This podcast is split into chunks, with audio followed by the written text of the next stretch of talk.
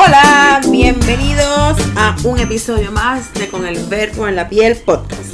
Un espacio donde converso sobre la sexualidad femenina, el empoderamiento a través de la cuerpa y el erotismo. Mi nombre es Ana Castillo Muñoz.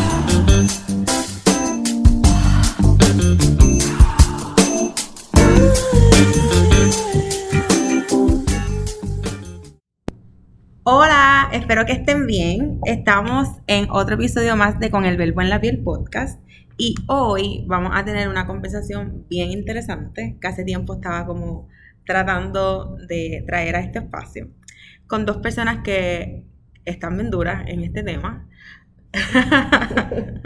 Así que hoy vamos a estar hablando un poco sobre el perreo, que a mí me encanta, y el feminismo, que también me encanta.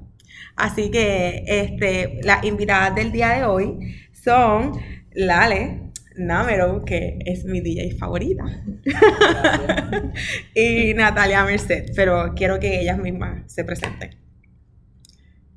¿Quién empieza? Eh, pues, nada, mi nombre es Lale Namero Pastor, eh, soy curadora musical, eh, DJ, todóloga. Hago de todo un poco, edito, produzco, y cualquier guiso que haya en mis manos, así que zumbe lo que pueda. Dale, al final dice los números de contrataciones y todo.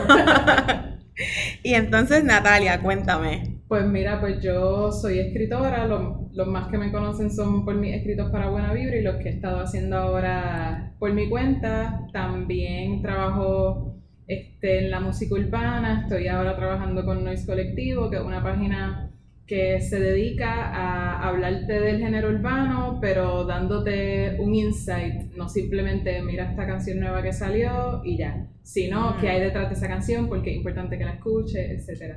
Eh, me gusta hacer stories con mis outfits, me, gusta decir que soy como una stylist en, en construcción. tienes flow, tienes flow. Y ahí lo tiene, lo tiene. Pues coño, qué bueno que esto se está dando. Porque pienso que después de este podcast ustedes pueden colaborar y hacer un par de cosas. Sí, Qué fucking bueno. Pero la primera pregunta que voy a lanzar así es como, ¿se puede ser feminista y perreal? Sí. Es que la gente. sí.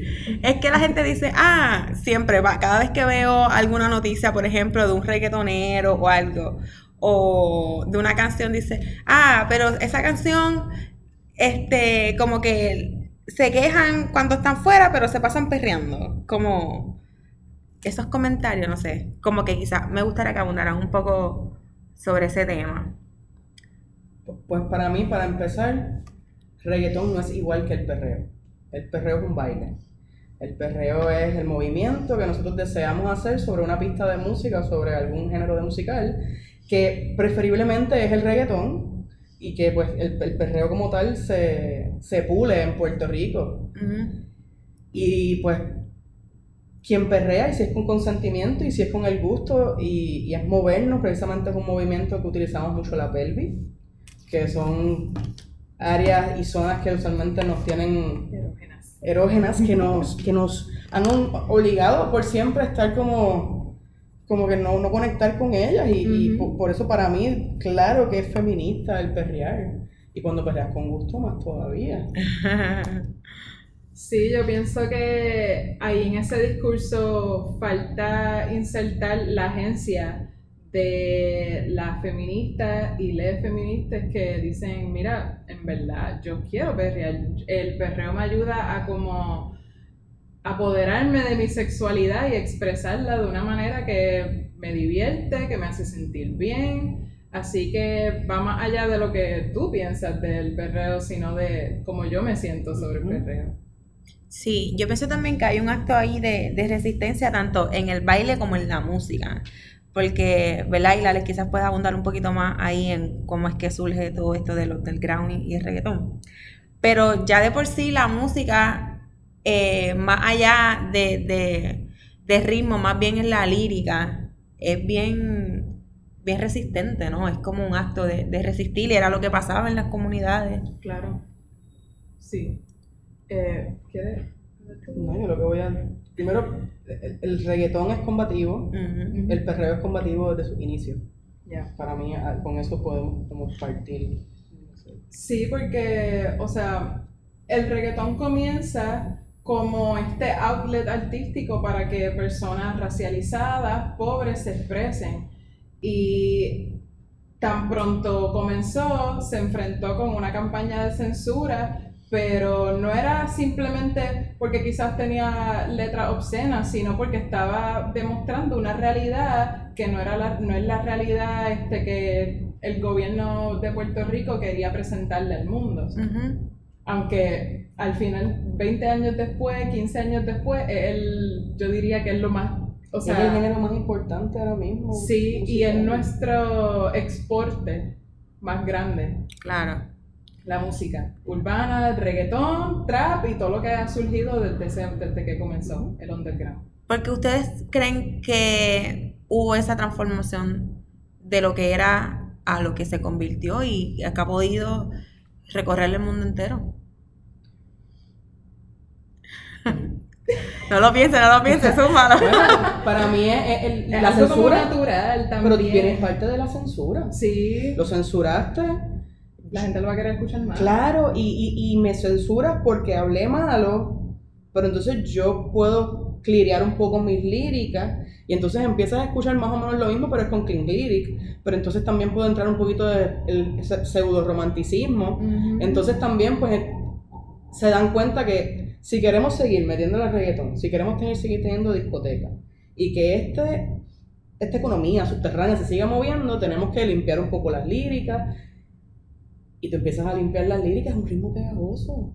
Pues claro. Y es algo como natural la manera en que fue evolucionando. Tú lo ves, es, el underground comenzó a finales de los 90 y ya tú puedes ver como en el 2006-2007 como el sonido estaba ya transformándose un poco, la letra estaba un poquito más universal, por decirlo así. Entonces, pues, eso explotó. Desde ese momento en adelante, todo Sudamérica estaba escuchando reggaetón, todo Centroamérica estaba escuchando el reggaetón, llegó a Estados Unidos, hubo colaboraciones de raperos estadounidenses con los, de Puerto, con los de Puerto Rico y ahora estamos en el 2020 y el mismo gobierno puertorriqueño ha tenido que embrace it como Ujú. que eh, Claro, porque parte es que, de- es que la, la la balada que, la balada que tú escuchas hoy en día es, es un reggaetón. O sea, ya hemos llegado siempre está el siempre está atrás Sí, ¿no? ¿Y, y quién tú ibas a pensar que Joel y Randy te iban a cantar la balada que tú ibas a escuchar 10 años después?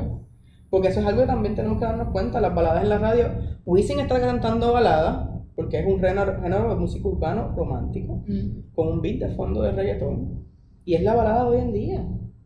Entonces es, es como de ser la música marginada,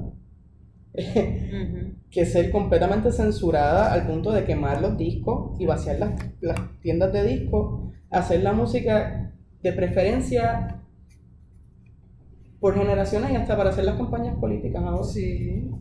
Nada Eh, más con mencionar los premios Tu Música Urbano, eso comenzó el año pasado. Eso es un proyecto que se comenzó en Puerto Rico porque se dieron cuenta que el reggaetón es nuestro mayor exporte, que ha- el reggaetón ha, ha permeado todo, yo diría que toda la, nuestra cultura. Entonces, no tiene otra, yo pienso que no había otra opción que pues vamos a reconocerlo. Y es la, porque entiendo yo que Premios Tu Música Urbano fue también como un proyecto que sale de Fortaleza. Exacto, eso iba a decir ahora. Entonces es como su manera de... Fo- funded, fue fondeado por Fortaleza estos premios. Oh, no sabía. Y Sí. quienes estaban en, en el público eran funcionarios gubernamentales. Oh, wow. Y dos días antes de los premios Tu Música Urbana estaba un grupo nutrido de artistas urbanos en Fortaleza, Sí, recibiendo elogios y, y, y- y cabe destacar que eso fue dos semanas antes del estallido de verano 2019, Ricky Renuncia. Ujú. sí. Que eso es, Es como cuando el presidente de los Estados Unidos invita a balonceristas que ganaron este, la última final de la NBA. Y es como esta manera de reconocer y también de un poco el mismo gobierno decir, ah, yo, yo te entiendo. y yo me puedo relacionar contigo porque yo aprecio lo que tú escuchas, aunque no sea así, pero pues esa es la, Y que se, la dieron, y se dieron cuenta tarde, porque fue con despacito. Sí, que sea- finalmente decidieron, ok, nada, ni modo. Que 20 años después se dieron Exacto, cuenta, o sea, exacto, porque tú sigas viendo los, los anuncios de turismo y sigue siendo una, como yo le digo, el, el whitewash tropicalia, ¿sabes? Ujú. Era como que no sé ni si estabas ni en Miami o en dónde. Y de repente ahora tú llegas y es despacito, ¿sabes? Es, es un beat de reggaetón con un 4 encima. Eh, esto es bien importante, el, el reggaetón es cultura. Sí. Estoy pensando en las repercusiones que puede tener eso también. El hecho de que lo- los reggaetoneros hayan ido a este espacio, que, que estos premios hayan sido, eh, es- no sé si la palabra correcta es endosados, pero Subvencionados. subvencionados por el gobierno. ¿Hay algún efecto en la cultura popular que eso pueda tener? yo diría que se ve con las personas que ganan esos premios. Yo, yo creo que si volvemos a retomar el hecho de que con la censura se limpian un poco las líricas, pasa un proceso el reggaetón, eh, nuevos exponentes se suman, más personas blancas empiezan a cantar dentro del género. Este, o sea, lle- llegas a un punto donde tú tienes un periodo fácilmente de 12 años de un género apático. En un género que empieza hablando de política y de, de- de la vida en el barrio, de cómo se cómo nos trataba el gobierno, cómo nos dejaban morir, cómo se murió mi pana, a vamos para la discoteca full. Entonces tú tienes un periodo bien largo de vamos a chingar, vamos para la discoteca, vamos a meternos todo, castigo, duro, duro, duro. Claro, y esto es todo parte de este proceso. Entonces, tienes un, un, un blanqueamiento, una popularización del género, y esto cambia también la misma población, por eso también al principio, cuando está ya el proceso de verano, que empiezan algunos reggaetoneros a hablar, hay otros que quedan completamente callados. y muchos de ellos, de, de hecho, hacen referencia a que algunos de ellos estaban en Fortaleza y por eso estaban callados. Sí. Mm. Y también se nota ahí una brecha gener- generacional, porque los que salieron a apoyar son los de la nueva escuela, por decirlo así. Los de la vieja escuela se nota esa disparidad en las mismas generaciones del género. O sea, ya se puede, ya se puede hablar de que hay vieja y nueva escuela dentro de, de un género que en verdad es súper joven. dentro de todo es súper joven, claro, pero hay una, hay una clara diferencia de las generaciones y, y aunque s- también darnos cuenta quiénes son los que estaban en la calle, precisamente reggaetoneros, también son los que son nacidos en residenciales y en, en- y en zonas marginadas del país, porque también tenemos ahora mismo un género que está poblado también y tenemos exponentes que no es que son, o sea, que no son que son personas de dinero, pero vienen de un privilegio, vienen de tener algunos lujos, de tener mucho más acceso a, a estudios y a poder grabar y a personas hasta que también le escriban. Y, o- y otros que también son buenísimos escribiendo, pero es porque tuvieron otra educación. Claro. Entonces, darte cuenta que quiénes son los que estaban en la calle, también tenías algunos de los woke reggaetoneros, porque, vamos, el Guayna, el Guayna que no es de Guaynabo, eh, pero es un show que no, no tiene, no- no- claramente no pasó las mismas vicisitudes, es, es blanco, no pasó por, por, por muchas cosas, pero estaba allí. Sí. Pero también estaba Bray, estaba Bray Thiago. Estaba, entonces tú tenías Ñengo. Ñengo que, que claramente es como. Mano, que claro está Ñengo. Sí. O sea, y, te lo y te la cantan la clara, y esa es la que hay. Y, y yo creo que tener figuras como esas, como Gotay, eh, bueno, fue- fueron muchos reggaetoneros bien jóvenes estar allí, pero con mucha claridad también de por qué estaban allí. Sí. El dominio, el dominio no ha parado de ir a los campamentos a llevar ayuda. Oh, wow. al sur. sabía. Y eso, y el- ese mucho casi no se habla. Pero el dominio está súper duro y está sonando bien chévere y todavía hay una escena underground dentro del reggaetón Sí. mainstream. Así que también es bueno y es interesante también eso. Ok, me gustaría que hiciéramos como para darle quizás un poco de contexto a gente que a lo mejor no conoce la historia del reggaetón, pero que sí hiciéramos como quizás una línea de tiempo bien, bien breve de cómo es que llega el reggaetón a Puerto Rico, dónde es que nace, por qué nace, cuándo nace, y entonces cómo se ha convertido también en este género de conocido a nivel mundial. Desde ahora les recomiendo que, que lean Remixing Reggaeton de Petra Rivera, es excelente y da este timeline del que vamos a hablar ahora. Eh, yo diría que primero hay que establecer que el reggaetón es puertorriqueño, pero también es caribeño.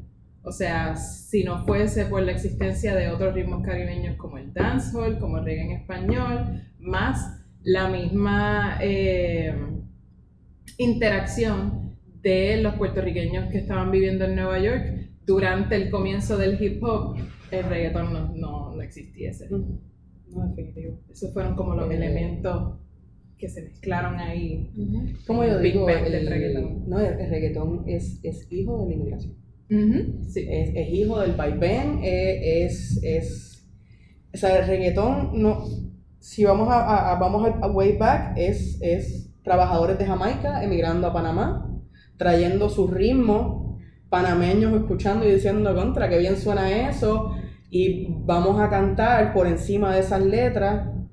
Y de hecho utilizaban voces que pareciesen que estaban cantando como si fueran jamaiquinos. El patois.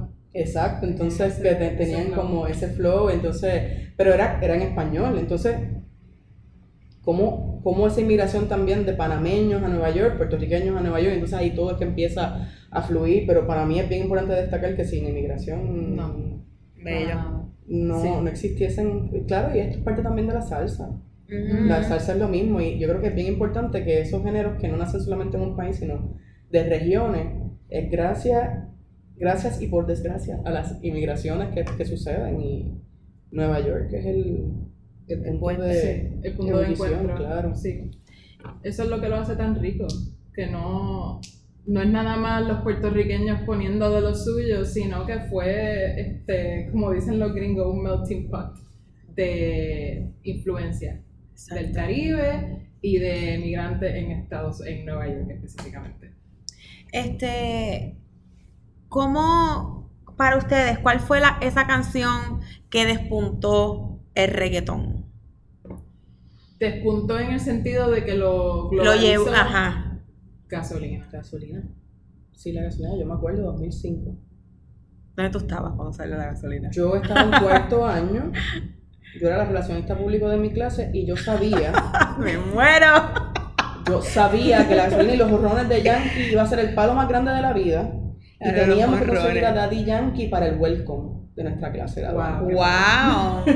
¿Y lo Daddy lograron? Yankee tocó en el welcome de la clase graduada. ¿Qué, qué? Y tengo una foto, claramente donde vemos como yo he envejecido y ya de Yankee no ha envejecido. que es bien, es bien frustrante. Eh, y sí, o sea, yo me acuerdo, pasa el welcome party y, y le acababa de salir la gasolina y eso era, era obvio que iba a cambiar las cosas. ¡Wow! O sea, súmale mambo para que mi gata mueva los motores. Eso era como, ok, eh, lo que viene es cambio por ahí. Enhorabuena.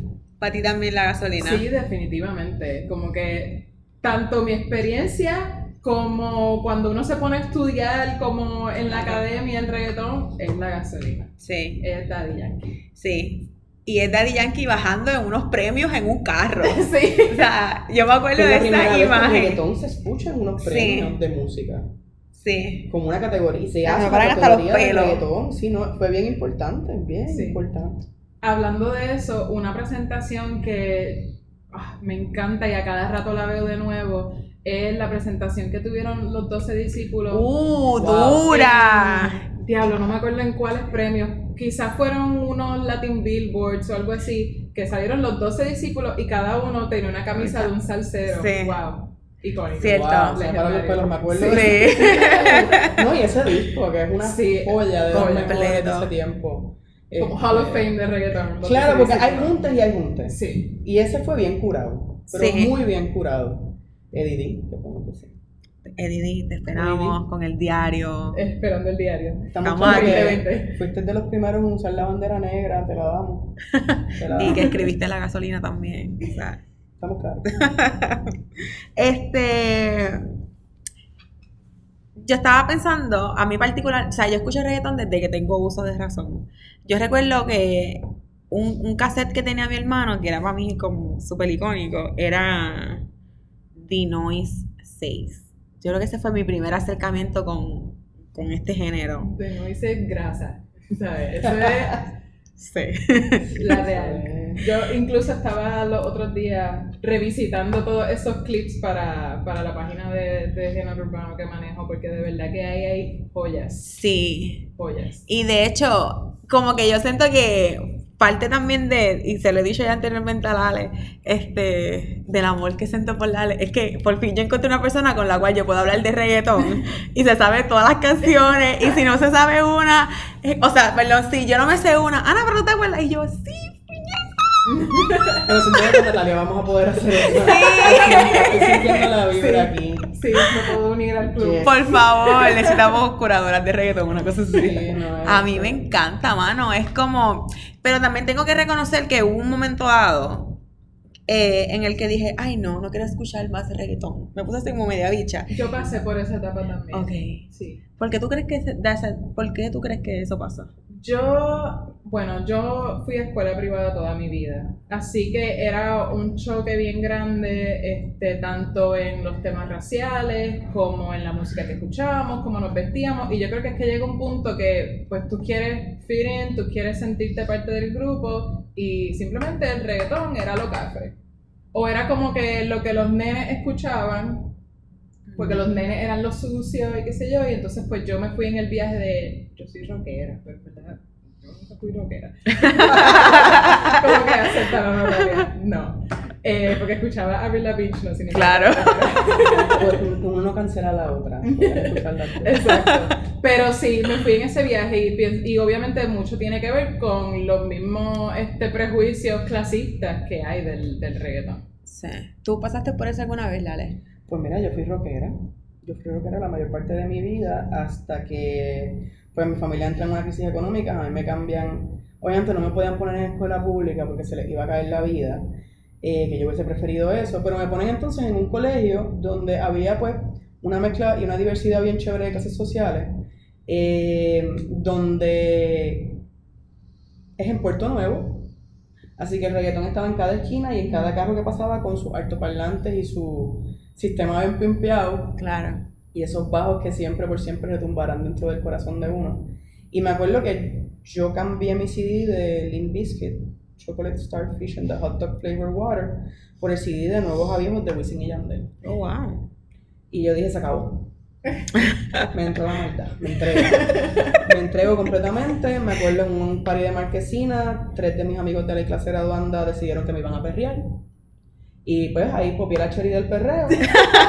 Yo tenía como que 13 años, ponle. Yo creo que esa fue mi Y, la edad también que yo y de repente fue, wow, De- fue todo. del perreo, sí. Fue todo, fue también, también como em, sentir que uno, que, que te pertenece la feminidad para mí, especialmente yo que siempre he sido una persona bastante eh, ruda, que siempre me han como pensado que soy una persona bastante masculina. Fue interesante porque fue como apoderarme de una feminidad que pude entender en ese momento. Y fue bien chévere, yo decía, wow, me encanta perrear. Y, y, eh, la verdad es que pues desde ese CD empecé a coleccionar discos de reggaetón. Ok. Pues mira, este, en mi caso, mi hermano escuchaba mucha música. Yo tengo un hermano mayor de, por seis años, así que gracias a él yo empiezo a escuchar esto, pero en mi casa fue un, fue un espacio de mucha diversidad musical.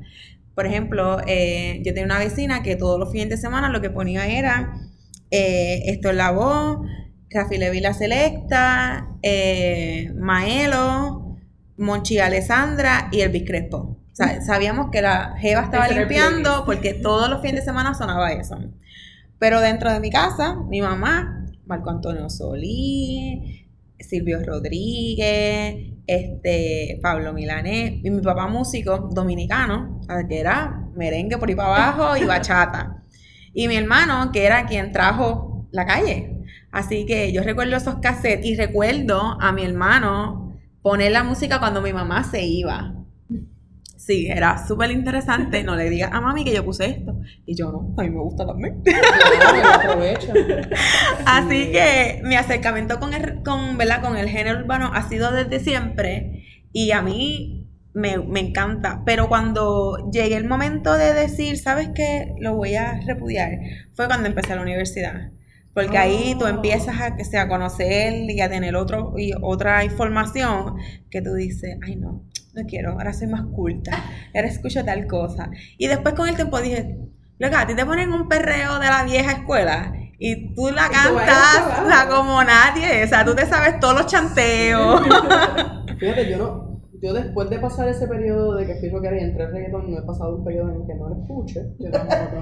Lo Creo que el mío fue temprano. Sí, yo la verdad es que mi, para mí, presente, cuando entré a la universidad, que tuve pues ese, ese privilegio, mis primeros años fueron los tiempos de que eran los paris, los paris en 229, los paris en lo que era Rivers, Maze, Hayes, Jarra, que había una piscina. Jarras café, wow. Jarra Café, al- que, que era Dinois al lado, que después fue Neons. o sea que Wow, yo no me acordaba de Jarra. pues yo tuve esa, yo tuve, pues yo tuve ese- esa oportunidad tan, gen- tan genial de poder ir a esos parties y parte de mis amistades se ganaban la vida yendo de corillo en corillo en una universidad siendo un flyer andante. Antes no había dinero Los para hacer promotores. flyer y eran los promotores, que siempre era el panita, que es el que te conseguía la entrada gratis al. Claro. Y entonces me acuerdo que tenía tantos panas que iban de lugar en lugar. Para esta noche en Jara, 229, tu, tu, tu, tu, open bar hasta tal hora, esto y esto y esto. Y tú sabías que el party que tenías que ir y lo que había era perreo toda la noche. Bello. Mujeres entran gratis, perreo toda la noche. Claro, red culture ahí bien chévere. Pero eso era lo que había. O sea, yo me acuerdo que estaba Audi en su peak, Wisin y Yandel estaba tirando palo tras palo. Joel y Randy, Zion y Lennox, eso era, y, y plan B. Uy, Golden Age. No, no, Héctor el Father rompiendo. Claro, Wow, eso eso tirando la torta, es- tirando la torta. Todavía yo Age. escucho Héctor, Héctor el Father y yo se los juro que a mí se me paran los. Es que Yo, esto como- era así yo me Héctor. siento con plan B, como que. Chencho, wow, Uh. yo quiero tanto a Chencho. Si no, yo con Héctor el Father, yo cada vez lo escucho, ¿por qué? Sí, a mí me pasa igual. ¿Por qué te fuiste? O sea, te necesitábamos, vuelve. Sí, igual no, con Voltio, vamos. No, Voltio, sí, pero, pero hay algo de Héctor el Father. Era, era, mano, era... yo siento que es alguien que, que vale la pena estudiarlo y, y ver cómo uno lo compra para que vuelva a cantar. A mí me gustaban mucho la- las líneas, la, la roncaera al final, hacer compras, cargarlos, o sea, loco, tú tienes una fucking mente. A mí esa mierda no se me fue El socorrido. miedo lo dejamos en la gaveta, que son frases icónicas. Y, Sí. y la risita. La risa. La única risa que ha llegado al nivel de icónica, Ñengo. Es la de Ñengo. que puede, sí, que, está ahí. Que está Sí. ahí con la de Héctor el Father, definitivo. ¿Quién es su cantante favorito del género? Wow, qué pregunta. Yo no sé, porque es que es que yo me pongo bien técnica, yo porque es que no todos hacen lo mismo. ¿Tú me entiendes? Como que si hablamos de la nueva escuela, yo, Bad Bunny, él es mi baby. Pero si hablamos de la vieja escuela, si hablamos como que de perreo, de vamos no, hasta abajo, yo diría que plan B, como que No, plan B. Es para mí duro. Friki, friki, Pero friki, friki, friki, no, no. de los chanteos, maleanteos, yo diría que Ñengo. So es como que lo tengo por categoría. Ah, No, Ñengo, Ñengo está cabrón. Este. Si no, yo. Para mí, Héctor el Father. sí. Este, porque es global. mi go-to. Yo lo, lo escucho probablemente tres veces en semana. Pero cualquiera que me escucha dirá, por favor, dale tuyo es Daddy Yankee, tú lo defiendes a capa y espada. Y yo, hay algo de Daddy, o sea, a mí me decían Mami Yankee en high school. Pero era porque yo, para mí, tiene una- un toque especial de cómo canta y su rapidez en la hora Sí. de rapear, que para mí era como, ok, legit. Pero pues, no es tan legit. Pero nada, Sí, Sí. ¿cuál es el tuyo? exacto. Daddy Yankee. Daddy Yankee. ¿Qué te puedo decir? Tú sabes sí, sí, que- no, es que- pero está bien. Es que me gusta, mano, porque es que siento, para empezar, lo siento bien cercano. Daddy Yankee es de Villa Kennedy, Villa Kennedy es al lado de Barrio Obrero, es como, es vecino. Y saberlo desde ahí, y saberlo humilde, y saberlo que todavía mantiene el estudio en el lugar o la casita donde, donde él nació y se crió, para mí eso es como, como chulo, pero vamos, también tiene sus cosas. Pero, pero también validándolo, de dónde viene Sí. y, y que él es de la cepa de esos raperos que, que se metieron al reggaetón y a rapear en la calle porque necesitaban darle de comer a la Sí, familia. Exacto. ¿Y, y, y quién, quién, quién le va a decir no a la fama? ¿Cómo Claro. Ajá. Sí, hay que reconocer lo, cómo son por lo que son. No no sé, como que no tratar de esperar algo que no iba a Claro. salir de ella. Y obviamente también me gusta Héctor Fader, me encantaba ese maleanteo y el salir a la calle y sentirme segura porque habían los rompediscotecas por ahí. Los anormales. Exacto, para mí era como, mm, aquí no va a pasar nada, ahí andan los rompediscotecas. Y podemos hacer la, la aclaración de que sin el póster no estuviéramos hablando de reggaeton. Full.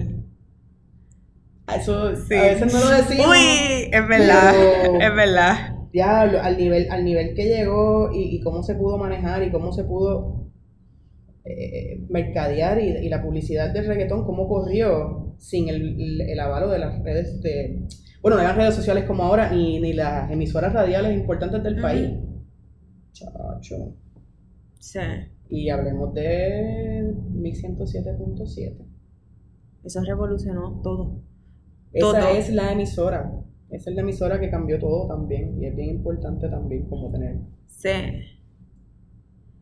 A mí me encantaban tanto los remix que ellos hacían. Loca, yo los grababa. Voy a buscar en. Debe haber, eso debe estar en Y los alguna parte. en tu casa sola. Sí, y los grababa. perreo también Sí. como, como ese instrumento propio de uno, Ah, de cuando no, uno estaba en la sí. casa. Perrear solo en mi cuarto es, es liberador, es, es mi distress, tú sabes, como Sí. que yo suelto ahí, salgo el viernes del trabajo y pues, tengo que poner, servirme mi copita de vino con un perreíto y como que soltar. Duro. soltar. Me encantan esos rituales Me de, gusta, yo sí. de amor propio. ¿Cuál es la canción que siempre escuchan de reggaeton? Que Wow. siempre- Hay una que siempre repito y es Llegamos a la disco. Me encanta esa canción porque es súper larga. Uno. Y llegamos a la disco loca Wow, y esos chanteos. Palo. Duro, duro. La pista, la gente, todo. Wow, esa pregunta. Uf. Esa es la que me viene a la mente ahora mismo. Psiquiátrica loca. ¡Diablo, qué dura! Yo- ¡Qué dura! Tengo que buscar porque ahora mismo. Sí, siento que, que por más que trato de pichar, esa y mirándonos. Mira, ya. Esa, Esa y mirándonos yo creo que están en mi tope. También me gusta mucho una de Andy Boy. Claro, yo sé cuál te gusta. Se la- Sí, sí, eh, Ana, Ana siempre hace request antes de los paris. Y cuando voy, tú te quitas la camisa, yo me quito el pantalón. Eh, así. Y la verdad es que es muy buena canción. Es súper buena y la gente se la vive. He visto las reacciones. He visto las reacciones. Sí, sí, sí. Ya, ya me he dado cuenta que, que es un GOAT. Sí. Me gusta otra. Ay, Dios mío, ahora voy a seguir por aquí hablando de mí. Voy a decir dos más. Me gusta una de Angel Dose. Acelera y métele chambón para abajo. Yo creo que sí. ¿No te acuerdas de esa canción? Es tanto de ¡Guau! Esta canción me fascina. Él está preso, ¿verdad? Angel Me Dose. parece que sí. Sí. Sí.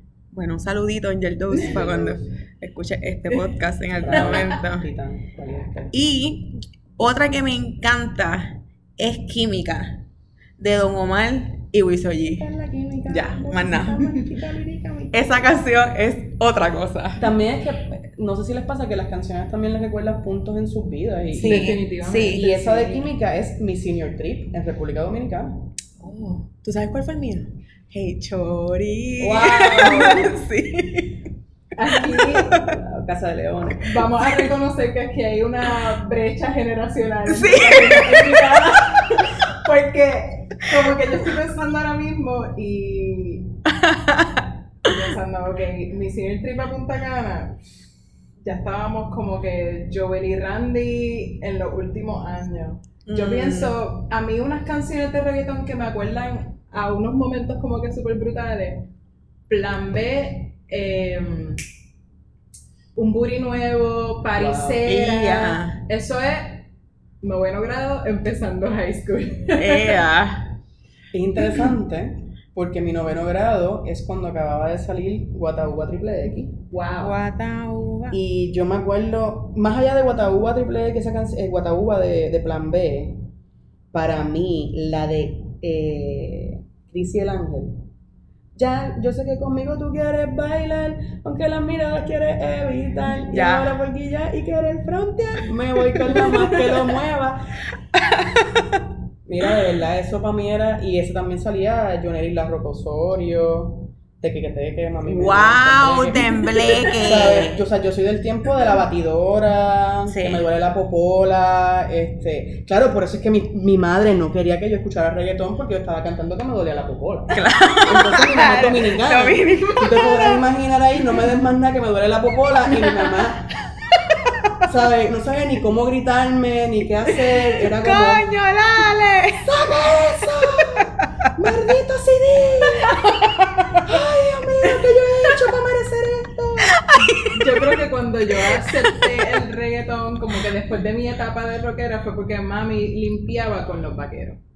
¡Wow! ¿Qué? Como que ella mapeaba así, yo la veía ella perreando y yo, wow, mami, vete, ¿sabes? Dale. De tu mamá. ¡Wow! ¿Tú sabes qué? Mami ya después de un tiempo me decía, ¿cómo es que se baila esa vaina?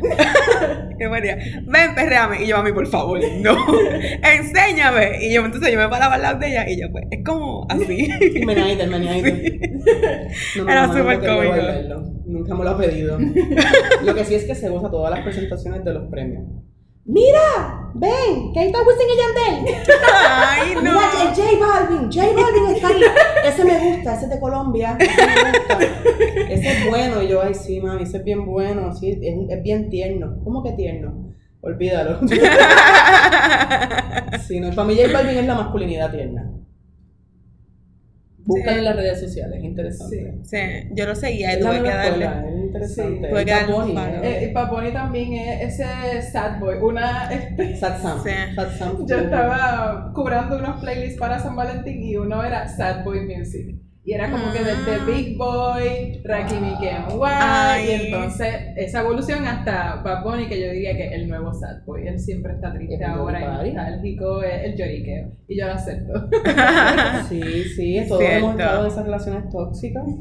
Todos hemos necesitado que el reggaetón en algún momento nos cantara sobre esto y ahí Sí, está. es A lo verdad. mejor lo necesitaba un poquito antes cuando yo estaba en mis primeros años de universidad, pero, pero está genial. A mí me gusta por dónde está yendo el género también. Me, interesa mucho. Tú sabes que ahora estoy pensando así como en canciones, y le voy a preguntar esto, de esas canciones tristes y nostálgicas de reggaetón que les han hecho, les han ayudado a curar. ¿Recuerdan alguna?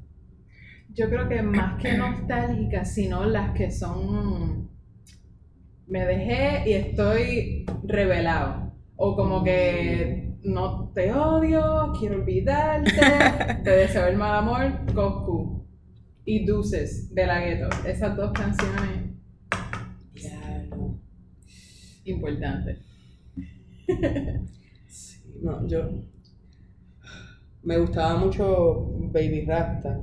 Mm. Este, Tú me dices que no, te vuelvo a llamar. Romances del ruido. De mi a vida, la rayos, ese disco. Que no quiero apagar, le tengo Esa está en el playlist de Sad Boy Music. Uh, sí, sí. Esa era buenísima. Y este, Tony Dice. Uy, Tony Dice un sad boy. sí. Y la de quizá. Quizás. Amaste a quien no Wow. debiste amar. Te lastimaron, eso te hizo mal. Les agacho esa canción. Diablo, cierto. Sí, es que, es que es eso. A mí me gustaban como esas, como, cuando, cuando tú Sí. estabas con alguien y no te. Y ella decía, esta, esa es mi vida. Sí, el. En el friendzone. El, dique frenzoneo, en el paleteo, como yo le digo, porque te paletean. Fíjate, a mí me gustaba mucho. Yo tenía un disco que me grabó una amiga con un montón de canciones de Zion y Lennox, que también le metían duro a ese romantiqueo. Ay, este. La, hay uno que. Uf, déjame buscarlo. Porque Pero hay una-. Hay una canción de Zion y Lennox que me encanta, que es la de Ahora te sueltas ya. Si te veo con otro, yo no respondo. Me encanta esa canción. Ahora te. Me encanta. Sí, sí. The Perfect Melody. Ahí hay un par de palos de Ah. Sad Boy. Wow, pues tengo- eso está en, en Spotify. Sí, Sad Boy. Así se llama Sad Boy Music. Sad Boy. Music. Busquen, busquen. Por favor. sí. Sí, sí, música sí, ¿no? Y pues cuando salió, vamos, Magnati Valentino. Uh, Diablo, me encanta la gata celosa. Me encanta la gata celosa y para mí, me- yo me pongo a pensar cada vez que la escucho, porque otra canción de las que escucho mucho, que fue de los primeros videos de reggaetón donde incorporaron coreografía Sí.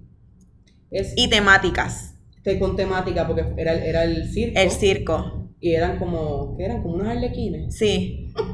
Sí. Sí, que eran unos arlequines, entonces también, porque antes también era, eh, el, el, eh, también eso fue para el tiempo que estaba Verda, queriendo censurar Claro. lo que eran los videos también como tal del género, que era el perreo, con, Sí. con los, los shots de, de, De los de fondillos. los fondillos, la vagina, entonces ellos empiezan entonces como a cambiarlo un poco y me acuerdo que ese, eso fue una producción, Sí. Eso fue una producción, producción, producción. Wow, y, y no, no podemos seguir hablando sin hablar de Ivy Queen. Por ¿Tú quieres favor.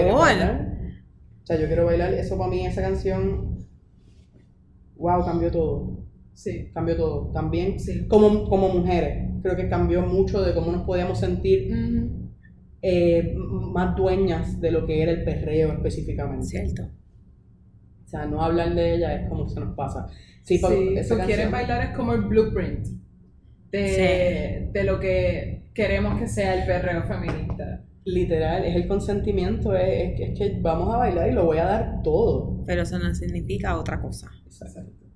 Sí. Porque el ba- es un baile, Yo es pongo un baile. Exacto. Pero justamente iba a, a traer este tema de la mujer en el género. Eh, como que para mí siempre Ivy Queen, de hecho, es una de las cantantes favoritas de mi mamá. Este es como un, un, un punto de partida. Definitivamente. Ella es un pilar. sí.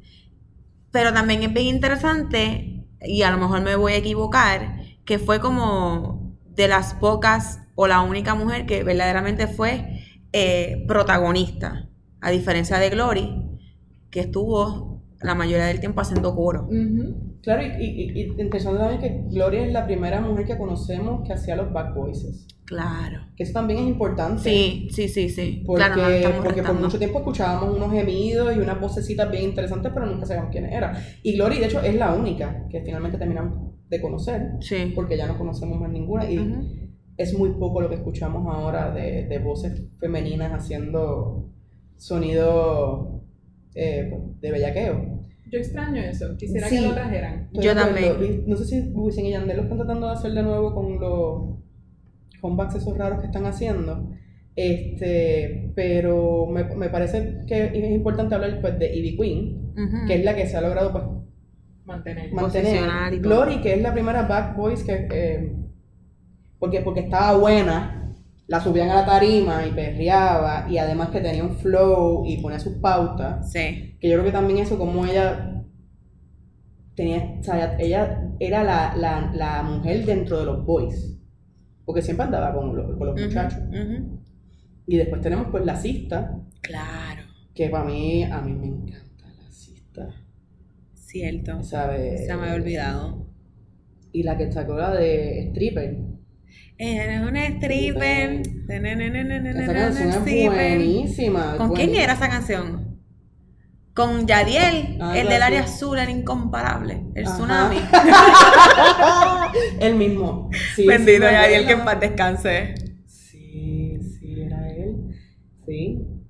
Y cuando baila se agarra por el zipper. Sí. Buenísima canción. La cista era bien buena. Bien buena, bien buena.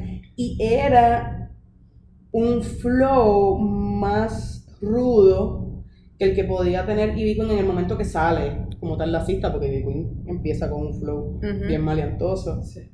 Este, pero la cista, yo lo digo, que para mí era como un referente de, de, de masculinidad, o sea, era como bien tough, era como, ay, me puedo ver ahí representando. Sí. Este, pero han hecho unas cuantas entrevistas de ellas ahora que invito a la gente a que las vean, que son bien interesantes, eh, que es eh, dónde está la cista ahora, y es bien chévere. Eso me gustaría verlo. Sí, es interesante todo lo que ha pasado ella, cómo rebajó, Sí. y dónde está en su carrera, y cómo también ella habla de la feminidad, es bien interesante eh, también tener todas esas perspectivas. Pero sí, hablar de la, Puerto Rico, hablar de la cista me parece importante. Claro. Y si hablamos pues de República Dominicana, Melimel, Mm. que lleva casi el mismo tiempo que Ivy Queen, no la conocemos mucho acá, pero es otro de los pirales de, de la música urbana, especialmente en República Dominicana. Pero me parece que no se puede hablar de la música urbana o de las mujeres ahora mismo en el género urbano sin tocar a Ivy Queen. Claro. Sí, Ella- que eh, ha sido la que ha abierto las puertas para Sí. toda esta G que hay. La G, la La G, G. la G, claro que sí. Lo que, lo que puedo apreciar es que las de la nueva escuela reconocen y son bien respetuosas en que como que tú fuiste la que... Claro. Por ti es que estamos aquí. Tú nos abriste el camino. Eh, Y reconocen que ha costado demasiado sí. para que a estas alturas que entonces estamos dando un espacio a las mujeres dentro del género. Y, Y son unas mujeres bien específicas. Son todas este, que encajan dentro de los cánones de belleza eurocéntricos, ¿sabes? Todas tienen un body type bien específico. Y lo que yo quisiera ver más es ese lado tough. Porque las traperas que están ahora, porque yo no diría que ninguna es reggaetonera, eh, son bien femeninas. Es como femenino a la quinta potencia. Y entonces también se tiran un poco más por el pop, como que ese perreíto pop. Sí es el perreo pop definitivo y, y- y el, y, el, blanqueamiento del género es bien obvio. Este, como, como, eh, yo creo que donde más se nota el blanqueamiento del género es en las integrantes del género mu- mujeres. Sí, Yo creo que ahí es donde más, este, sí. ¿Por qué? mm, pues me parece que uno, pues todas cumplen, como decía Natalia, con, con esta, este estándar eurocentrista de lo que es la belleza. Eh, algunas vienen de familias de privilegio, Ujú. o vienen de unas carreras de muchas más jóvenes de, pues, de, de- de actriz y otras, pues, otras instancias donde tienen unas- unos privilegios para poder llegar a, a ellos. Y lo que cantan y cómo lo cantan, una mujer negra de otro país lo cantaría, o una mujer negra puertorriqueña trata de cantarle eso y no la estuvieran escuchando ahora mismo. No, sí, it all bo- boils down racismo y misoginia, porque si hay, no hay casi espacio para hombres negros, Claro. no hay espacio para mujeres negras. porque- estoy pensando ahora mismo y no. No hay. No hay. ¿Mujeres No. negras en género? No. No, no hay. No hay. La cista era. Era la única. Bueno, yo hoy mismo estaba mirando una afrocolombiana, Goyo, de Cho- Chuck It Cho- Town. Chuck It Town. Iba a decir ahora It Town es importante que se hable también. Pero yo no todavía no sé cómo uno nombraría el género que ellos trabajan. Eso es salsa choque, ¿no? Es como un, el salsa Es algo bien colombiano, que yo no sé de eso. Y también entender que el reggaetón también se nos ha ido un poco de las manos de Puerto Rico, y que eso ya es internacional, pero me parece que, que, que eso cae en lo que es música urbana, en ese, en ese pacto con el diablo que se hizo para hablar Sí. de música urbana, yo creo que lo que es la salsa y choque, que es evolucionando la salsa y el reggaetón, este, yo creo que sí que ella definitivamente, eh, wow, y no, ya Morel, Janel Morel, Janet Morel, No sé. pónteme, pónteme, pónteme plena, pero pónteme, pónteme. Ella, pero es un, es lo que están haciendo ahora que es como un bumbatón, reggaetón-ish. Y me parece que Mm. es dominicana, pero radicada en España. Así que hay algo ahí. Ok. Pero sí es negra, me parece. Y de verdad que ahora pensamos en más ninguna. Y de verdad que ahora mismo la cuna donde están saliendo unas cuantas es Colombia. Sí, Sí. Mujeres es Colombia, de Puerto Rico, como que ¿De dónde es Maraya? ella es, creo que es dominicana, pero vivió toda su vida en Miami. Ok. Que- O creo que es como mitad dominicana, mitad puertorriqueña, pero de Miami. Y de las que están ahora de la nueva escuela de las mujeres, ¿cuál es la que más le gusta? A mí, en verdad, ninguna. A Farina. mí, ¿cómo? Farina. Ah. Farina está bien dura. Él ya tiene buena letra.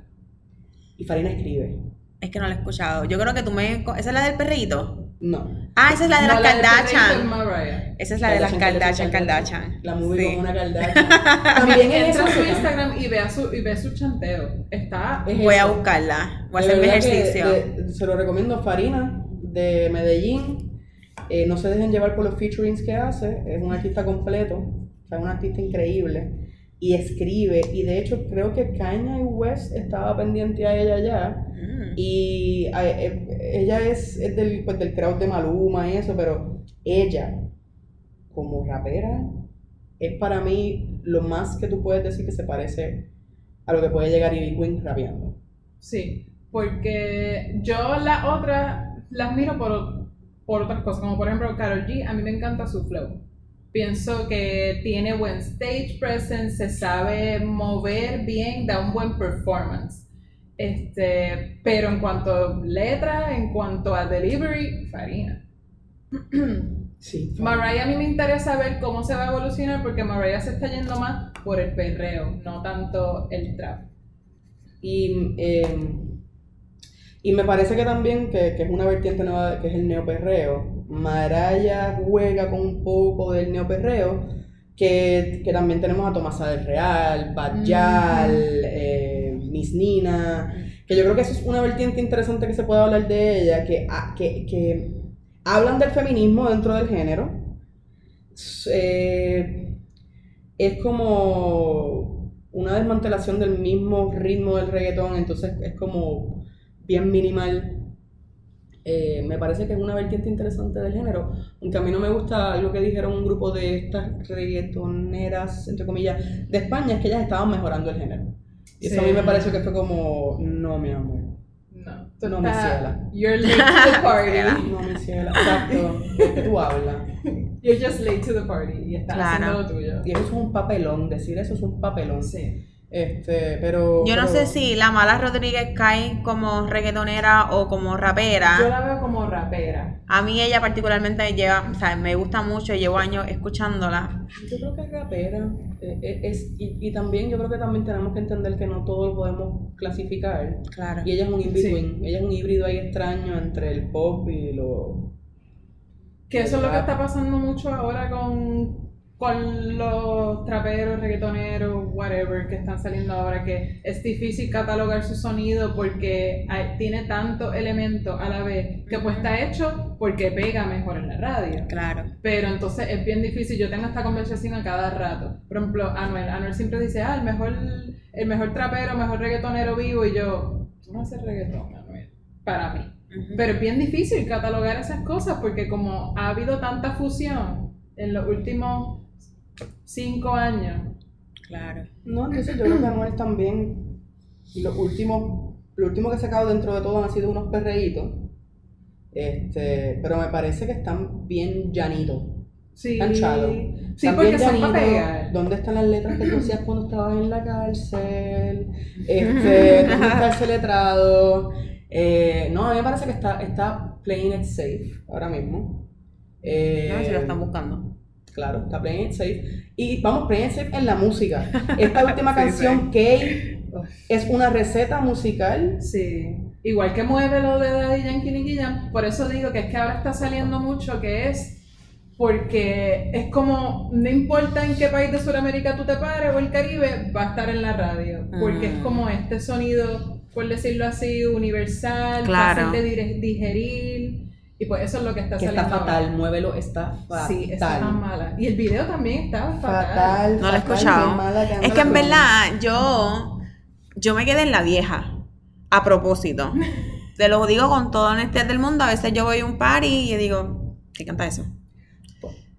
Pero Oh, yo, yo esa estaba canción. así, yo estaba así, y más cuando yo toco, quien me sabe, a mí lo que me gusta es Claro. el escuchante porque a mí me gusta el perreo sucio, a mí me gusta el perreo que yo veía cuando yo estaba en los paris de Marquesina, y me siento que a veces los perreitos de ahora son más como más, más romantiqueos y un suavezongo, que no están mal, que cuando uno está con el crush está súper chévere, pero Que era un crush. me he puesto.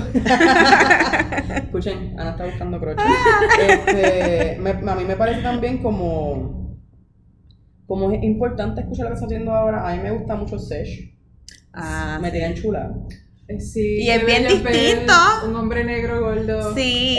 Con este frente a la flow cámara. Y con esta suavidad de la voz que es tan hermosa. Es como. Oh, y fucking Mike Towers. O sea, eh, Y Baby. Wow.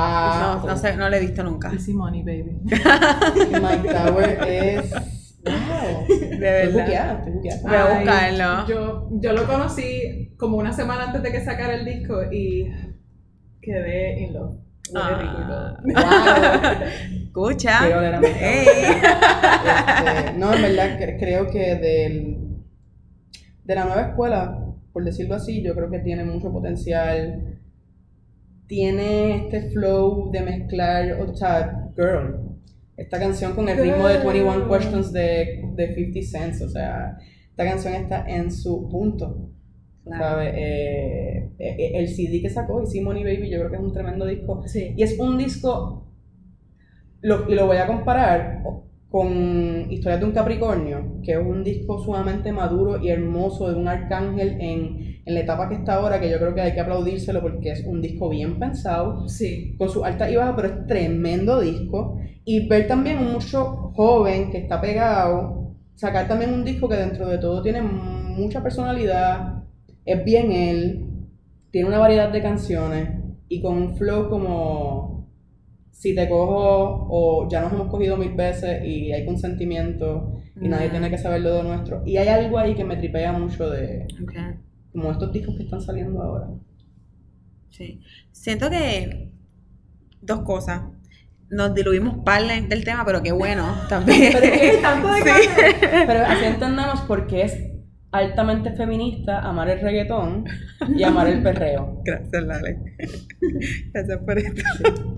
Eso era uno, pero igual me encanta porque esa era la idea que pudiéramos fluir en la conversación y que nunca mencionamos a Tego. Wow. Sí, es verdad. Tego es importante. Sí, nada que, nada Tego te, te llevo en verdad. Te digo Te lleva también, al igual que Amy Queen, él es como el blueprint. Si no fuese por él, el reggaetón no fuese lo que es. Sí. Él es súper importante. Y sí, eh, también él vuelve a, to- a la temática social. Claro. Sí, el Abayal de un fucking masterpiece. Sí. Sí, Tego, Tego Yo, vuelve a la temática Fíjate, social. hablando de las canciones que vuelve a escuchar, el Abayal de entero. Es como Excelente. que está Sí. siempre en, en- en circulación en mi, en mi librería. Sí, no, ese disco es buenísimo y yo fui a ese concierto en el Roberto Clemente y desde ese momento nunca paré de decir cabrón y puñeta. O sea, ya esa fue la vez que yo dije, esas son mis palabras favoritas de ahora en adelante. Y más nunca pude dejar de hablar malo. Gracias, Tego. Sabes que em, hace, Dale. pues como yo lo que tengo son 23 años, cumplo 24 en mayo. Mm. Eh, so, mucho de mi relación con el reggaetón ha sido de grande revisitar el pasado. Porque obviamente yo crecí con mucho de reggaetón, pero hay cosas que simplemente yo era muy pequeña. Este, quizás las escuchaba, pero qué carajo, era pequeña. No estaba este, analizando. So, en, esa, en eso de Volviendo al Pasado, conseguí un especial que le hizo en TV al, al reggaetón, que ellos vinieron a Puerto Rico, Sway vino a Puerto Rico y entrevistó a Daddy Yankee, entrevistó a Don Omar, entrevistó a Ivy Queen, a Tego, a Voltio. No, yo no sabía eso. Este, voy a ver si me sale en mi historia de, en mi history de YouTube para decirle el nombre exacto, pero ese especial es genial. Y en la parte de Tego, Tego los lleva a Loisa y toda la parte de Tego es hablando de la importancia de la negritud puertorriqueña y su rol en el reggaetón y wow, de Sí. verdad que Tego es un Sí, tesoro. sí, no hablar de Tego fue una mala, fue una falla. Pero sí, Tego es. Tego es bien importante. Este, especialmente con. este, Tego, Tego también incluye la dominicanidad Sí. dentro del reggaetón, que era algo que, aunque podíamos hablar que, la- que, que sí, que habíamos, como to- muchos de nosotros en Puerto Rico, que somos boridomi. Tego ni siquiera dice si es boridomi o no, es que simplemente cuando tú, cuando tú estás en el barrio, estamos todos mezclados y la dominicanidad y la puertorriqueñidad se mezclan y están ahí. Y en Sí. sus canciones estaban Sí. bien claro. Sí. Fue de los primeros en, en meterle en parte del merengue y la bachata. en- Ujú. en Esa- su repertorio. Esa guitarra de bachata, en pa' que retosen. Cierto. Es como un llamado. ¿sabes? Esa gente, la gente escucha el tum, Sí. tum, tum, tum. Es cierto. La gente es, es como que se le mete, se le mete por dentro. Es como cuando, cuando yo imagino que pues, nuestros padres o, personas mayores con aguanilé y canciones así de salsa que. Y la rumba, pero yo siento que, que para que retosen es una de esas canciones que la gente de verdad. Despierta, es como, me llamaron. Sí. Sí, Como es un llamado, un llamado. Es cierto. Pues miren, la última pregunta que, que tengo antes de finalizar es, yo hice parte de las bases de, de mi mirada feminista con el reggaetón cuando yo me di cuenta y entendí que es un ritmo y que las canciones no me definen. Ahí fue como que, ¿sabes qué? Yo me voy a apropiar de este género que es mío, que, que representa también parte de lo que se vive en el barrio, pero las canciones que, que hablan quizás de forma despectiva de las mujeres no me representan. Voy a perrearlo sin importar la letra, sino más bien por el ritmo, porque me gusta, porque es pegajoso, etcétera, etcétera.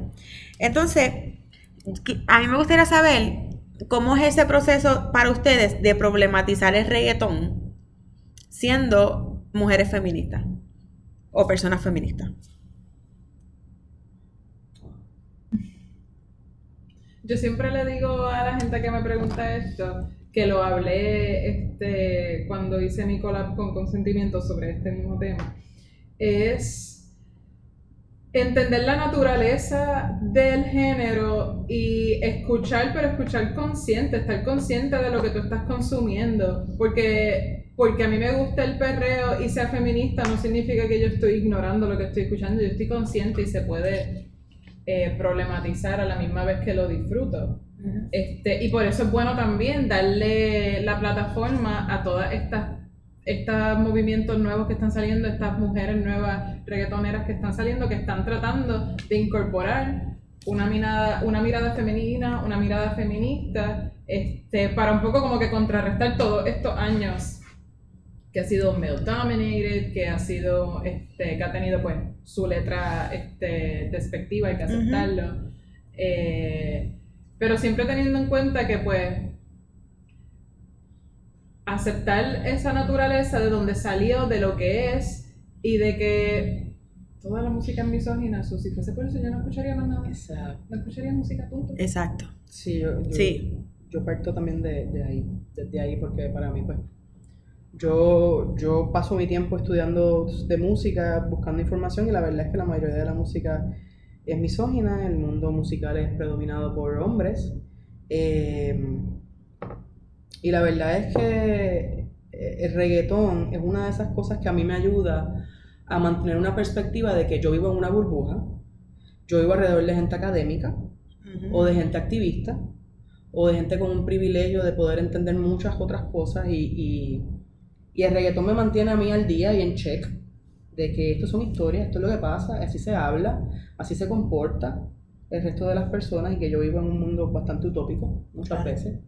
Este, y, que, y que si lo vamos a, a, pensar en, a, nivel macro eh, y lo vemos y lo estudiamos si queremos, si realmente nos importa tanto el reggaetón, darse cuenta que el reggaetón está evolucionando, eh, eh, ha habido unos grandes logros y podemos ver que dentro de lírica hay una frase, hay unos pensamientos que sí van acorde con el feminismo. Sí. Y sí, Estoy de acuerdo. Tú escuchas, o sea, tú escuchas ya canciones con, con, con que te dicen si tú quieres. Eh, o yo hablo la clara, yo lo que quiero es sexo nada más. Como que hay cosas que están pasando en el género, que es lo que también estábamos hablando en nuestras o sea, nuestro día a día, como que el consentimiento, perreo porque quiero, y las canciones, los mismos hombres reggaetoneros están escribiendo sobre eso. Sí, sobre que ella va a la disco sola y perrea con quien le da la gana y si no perrea con nadie. Y esa es la que hay. Sola de mí, de Bad Bunny, me parece sumamente importante también eh, traer esos temas. Y yo creo que el, el, el reggaetón es un gusto, y es un gusto mío, es personal y así como se tiene que respetar las diferencias de las personas, es una de mis cosas que me gustan y se tiene que respetar. Y yo perreo, y para mí el perreo es feminista, porque me siento plena cuando perreo. Y no hay nada más de resistencia contra el sistema que vivimos que sentirnos plenos y dueños de nuestro cuerpo. Así es. Claro, sí. Este, iba a decir algo y se me fue porque me encantó tu pensamiento, pero quiero leer algo de un mini documental que hizo Red Bull eh, sobre Yo quiero bailar y A.B. Queen, que entonces entrevistaron a una fotógrafa puertorriqueña que vive ahora en Nueva York, este, la pueden buscar en Instagram, se llama Ojos Nebulosos. Ah, sí. Eh, ella dice... chichi. Algo así. Chichi. Chiqui. Chiqui. Chiqui. Le sigo, está bien cabrón. Ella está bien cabrón. Sí. Pues ella dice, perreo to me is a way to express my sexuality through movement. I get to choose who I dance with. I get to choose who I grind up on. I have control over the situation. Boom. Ahí está. Gracias, Ahí Chiqui. está todo resumido. Gracias por ponerlo ahí. Sí, sí, es el, es el control, es el... al final de cuentas, aunque el género está dominado por hombres a la hora de perrear, quien marca las reglas de cómo se perrea y cómo se mueve y por dónde tú me agarras y por dónde no me vas a agarrar es, Ujú. Sí. es- es, digamos, la mujer o es la persona que, que, pues, que decida tener el control de la situación, pero siempre tiene que haber un consentimiento y yo creo que eso es mucho, hay mucho empoderamiento. Incluso yo diría que hasta las primeras canciones, eso de insertar la voz de la mujer y, de- y que ella dijera, dame más, dame más duro, ahí hay agencia, porque Claro. ella te está diciendo lo que quiere. Que muchos de los otros géneros, salsa, merengue, balada, muchas veces cuando se habla de sexo es lo que el hombre cantante le va a hacer. Eh, la mujer es un partícipe pasivo, es un actor pasivo. Mientras que en el reggaetón muchas veces se convierte en un actor activa, como que yo Claro. te voy a decir lo que yo quiero, hay agencia ahí. Cierto. No es algo que yo le voy a hacer a la mujer, es algo que vamos a hacer juntos. Claro, entonces es como, y así me voy a ir en uno de mis trips, es como, ya había, es, si le meto un bellaco tú me sigues la máquina, a. Héctor el Father, ella quiere castigo, dale perro, dame castigo, métele bellaco, yo te sigo. Claro. Entonces ya es como tú vas cambiando y de repente estamos hablando ahora de que tenemos canciones donde, donde claramente tú perreas si tú quieres, ¿sabes? Como, eh, mano, hay unas canciones de Bad Bunny que él claramente dice, dice todo lo que le va a hacer y al final dice, si tú quieres. Sí. Y eso para mí es, oh my god, Kiss es para ti, de Reggie, 10 puntitos, es como, no, es, es- sí, pa- para mí, sí, es, es todo lo que está, cómo está evolucionando la cuestión, eh, es interesante y no solamente, o sea, el feminismo es como nosotros lo, pues, es nuestro, nuestra ideología así de, pero es que el mundo está cambiando y, y, y tienen que estar ahí, porque si no se van a quedar atrás. Y Claro. está. También es importante insertar en la conversación este artistas queer que se están metiendo en el género urbano. Sí. Villa Antillano. ¡Ay, lo amo! Wow, Rey, Me eres encanta. increíble, eres increíble, tiene un talento, Sí. tiene un talento espectacular. Eh, y lo que zumba es Sí. fuego. Sí, Es brutal, brutal. Sí, de verdad, te Brutal. amamos, te amamos, tienes una fanaticada bien grande, bebé. Sí. Eh, en España. Este, tú sabes, hay espacio. La la Dolphy, la Delphi, la Delphi, la que, Delphi. que me es interesante cómo en el género urbano de República Dominicana hay mucho más espacio para cantantes queer, Sí. ¿sabes? Este, no te sofoques, No te sofoques. que te va a dar un teque. Me Tú encanta. sabes, o la, la otra también, como que ahora no estoy confundido si era con ella o era con él. ¡Wow! What the fuck? Sí. Deja tu estrés, estrés, estrés, estrés. Como que mira, deja el estrés, al final te lo que Sí. vamos a hacerla bien. Exacto. Y, y de hecho que venimos hablando de la, mascu- la masculinidad en República Dominicana, la masculinidad en el Caribe y en Latinoamérica, sí, Corillo, sí. o sea, Pues la de nosotros también es bien tóxica. sí. Este, pero, pero yo creo que eh, eh, hemos reclamado el reggaetón como nuestro, hemos reclamado el perreo y lo, vemos desde que hace dos años atrás no habían espacios para perrear Claro. y en un cabo de dos años ahora hay tantos espacios donde tú puedes fucking menear la batea. Es como que, espérate, o sea, vamos a perrear, vamos a Sí. guayar de villa y vamos a darle. Y es como, ¿y desde cuándo acá? Claro, hay Sí. muchos negocios capitalizando con esto, pero me parece interesante como de, vamos a tener que hacer party underground para poder perrear. O sea, que ahora Volvimos a los parimarquesinas. en espacios públicos, en lugares, este... Claro, y cuando vas entonces también ves a un montón de edades diferentes. Claro. Y cuerpos bien diversos. Sí. Yo pienso que lo más bello de esta era es que es mucho más democrático y por eso tú tienes todos estos jóvenes y tienes personas queers que tienen hacen su propio espacio para hacer su propia música dentro de un género que ha sido male dominated, que ha sido bien misógino y entonces nosotros mismos vamos cambiándolo Claro. porque nadie más lo va a hacer. Literal. Porque es nuestro. Sí, claro, Es exacto. un género que es nuestro, es de quien lo quiera agarrar y meterle, ¿sabes? Es, es- es mucho, para mí es un, es un- Lo que se ha convertido en reggaetón es bien importante y es bueno también que tengamos orgullo sobre ello. Sí. Porque es como yo digo, pues el reggaetón no nace en Puerto Rico, pero es quien lo cría y quien lo exporta. Y eso es bien importante. Y, y el perreo, lo que es, traten de buscar perreo en otros lugares del mundo. Y es interesante. cómo el perreo se da en Puerto Rico y cómo se da en otros lugares. Sí, es bien distinto. Es bien distinto, traten de ir a perrear en España, este, traten de ir a perrear en Perú, eh, México Yo, mismo. yo fui eh. a, per- a perrear en Perú y fue un culture shock. No, mano, y a veces no perrean, simplemente les gusta escuchar la música y en la cabeza le dan para y para la cabeza, ¡eh, qué rico! Pero no, no, no sé, hay algo también bien, bien nuestro de cómo Sí. esa música activa la pelvis, porque, vamos, activa la pelvis, activa los glúteos y, y es algo que, que te reconecta, yo no sé con, o sea, cómo no, no lo vemos más obvio. Es algo bien interesante del, del baile del reggaetón, cómo realmente el perreo en Puerto Rico es lo que es. Sí. Claro, el perreo está globalizado, pero el- yo todos lo sentimos como esto algo tan y tan de nosotros. Como que em, cuando yo no sé, ah, Oasis. Cuando salió Oasis, me Mm. acuerdo que hubo mucha eh, mucho debate de si era bueno o no. Entonces, un comentario que leí en Twitter que decía, mira, seguramente este álbum en el resto del mundo va a pegar bien cabrón, porque no es que es un mal álbum, lo que pasa es que nosotras como puertorriqueñas tenemos unos estándares bien altos porque nosotros crecimos con esto, nosotros forjamos este género. Claro. Así que... Es un álbum comercial. Pero no llegaba a los estándares que nosotros esperábamos. Exacto, porque nos- nosotros fuimos los que hicimos esto, así que hay, uno, hay unos estándares bien altos y eso hay que reconocerlo también, como que nosotros estamos en otro nivel, Y, también, por eso yo creo que el género siempre se ha caracterizado por ser canciones que se pegan y no tanto disco.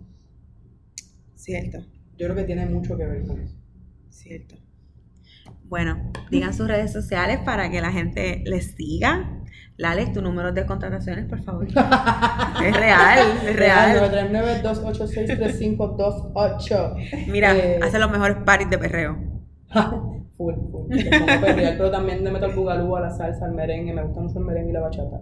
Este, y hago edición de videos y Instagram, toca underscore lale. Pues me pueden buscar en Instagram como Natalia Merced, así mismo, juntos, y en, en Twitter, Natalia Nicole. Bello. Gracias por esta conversación. La pasé brutal. Gracias por invitarme. Y Podríamos estar tres días aquí. full. Sí. Loca full. Eso es como una pullita para que haga una segunda parte. Así será. Lo cuadramos. Así que gracias a todos por escuchar. Gracias. Bye.